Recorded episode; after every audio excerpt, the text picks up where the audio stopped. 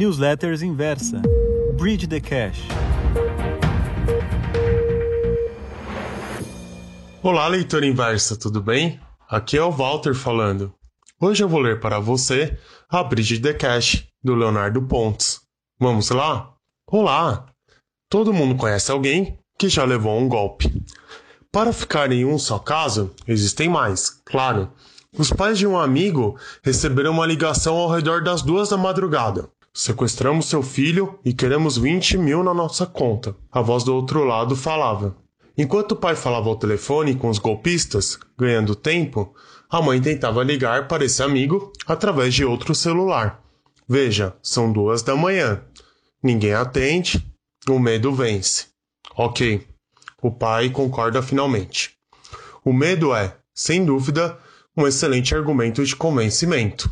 Outro argumento de convencimento é a cobiça.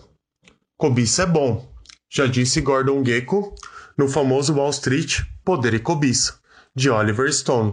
Se você acha que 3 milhões de CPFs na bolsa é um número alto, saiba o seguinte: estimativas apontam que 4 milhões de pessoas tenham sido vítimas de um esquema de pirâmide somente no ano passado. Assim, junte o um mercado de ações em alta, milhões de pessoas iniciando sua caminhada no mundo dos investimentos e um país famoso por leis poucas severas para este tipo de crime. Como resultado, você tem um caldeirão borbulhando. O cheiro que sai dele é menos do que agradável. Os criminosos se aproveitam da boa vontade das pessoas, cujas aspirações infelizmente por vezes não condizem com a realidade, para oferecer a elas o que elas querem ouvir. É muito fácil ganhar dinheiro. A partir daí, são oferecidos todos os tipos de absurdos, como, por exemplo, ganhar 10% ao mês criando o avestruz, os 5 Cs da confiança. Não é fácil fugir das armadilhas que são colocadas para todos nós. Mas lembro que algumas regrinhas de bolsa podem ser muito úteis para tentar escapar de algumas delas. Logo que comecei a trabalhar em banco, ensinaram para nós os 5 Cs do crédito: capacidade, colateral, caráter, condições e capital.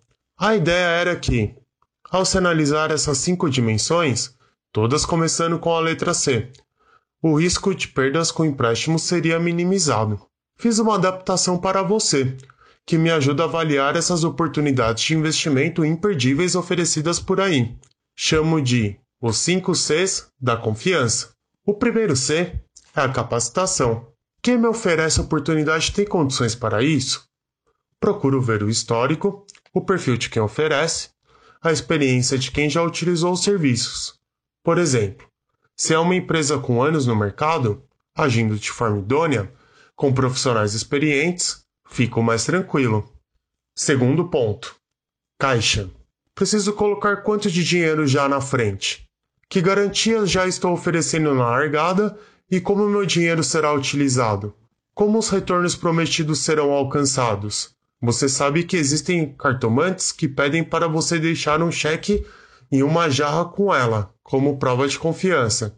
O resultado disso você já pode imaginar. Terceiro C. Caráter. Esse é o mais importante de todos. Mas claro que, a depender da índole das intenções de quem oferece, é muito difícil se identificar a priori. Uma pesquisa no Google deveria mostrar muito do que você precisa saber. Entretanto, Quarto ponto: condições. Em um mundo com o CDI abaixo de 2% ao ano, como alguém pode oferecer, digamos, 10% ao mês garantidos? Sem dúvida, existem retornos muito bons no mercado financeiro, em diferentes instrumentos, mas não podem ser garantidos e envolvem algum nível de risco. O quinto C é o crime. Todo negócio depende, claro, dos seus clientes. Entretanto, um investimento que dependa de novos clientes entrando para pagar os clientes existentes não tem como dar certo e é, invariavelmente, um esquema de pirâmide. Fuja disso como o diabo foge da cruz. Infelizmente, mesmo após estas e outras verificações possíveis, não garanto que você ficará imune aos criminosos que existem por aí. Bernie Madoff, por exemplo, preenchia todos os requisitos de um homem idôneo, com um negócio legítimo, e foi condenado, acusado de fraude totalizando 65 bilhões de dólares. acumuladas por um período de mais de 30 anos. O ótimo filme, Mago das Mentiras, conta bem essa história, com um bônus de Madoff sendo interpretado por Robert De Niro. A educação financeira é arma fundamental no combate aos fraudadores, porque isso permite que as pessoas entendam cada vez mais sobre risco, retorno e geração de caixa. Cerque-se de bons conselheiros, livros e análises. Assine séries de investimentos que desafiem suas crenças e permitam que você continue aprendendo sobre finanças. Consulte especialistas ou pessoas em quem você confie. O processo de construção de capital é, em geral, longo. 94% dos 81 bilhões de dólares que Warren Buffett, que fez 90 anos esta semana, possui, foram conquistados após ele completar 60 anos. Agora, para perder dinheiro, entretanto, basta uma ligação na madrugada. Um abraço, Leonardo Pontes. Essa foi a Bridge the Cash desta sexta-feira. Eu vou ficando por aqui. Um abraço, ótimo final de semana e até mais!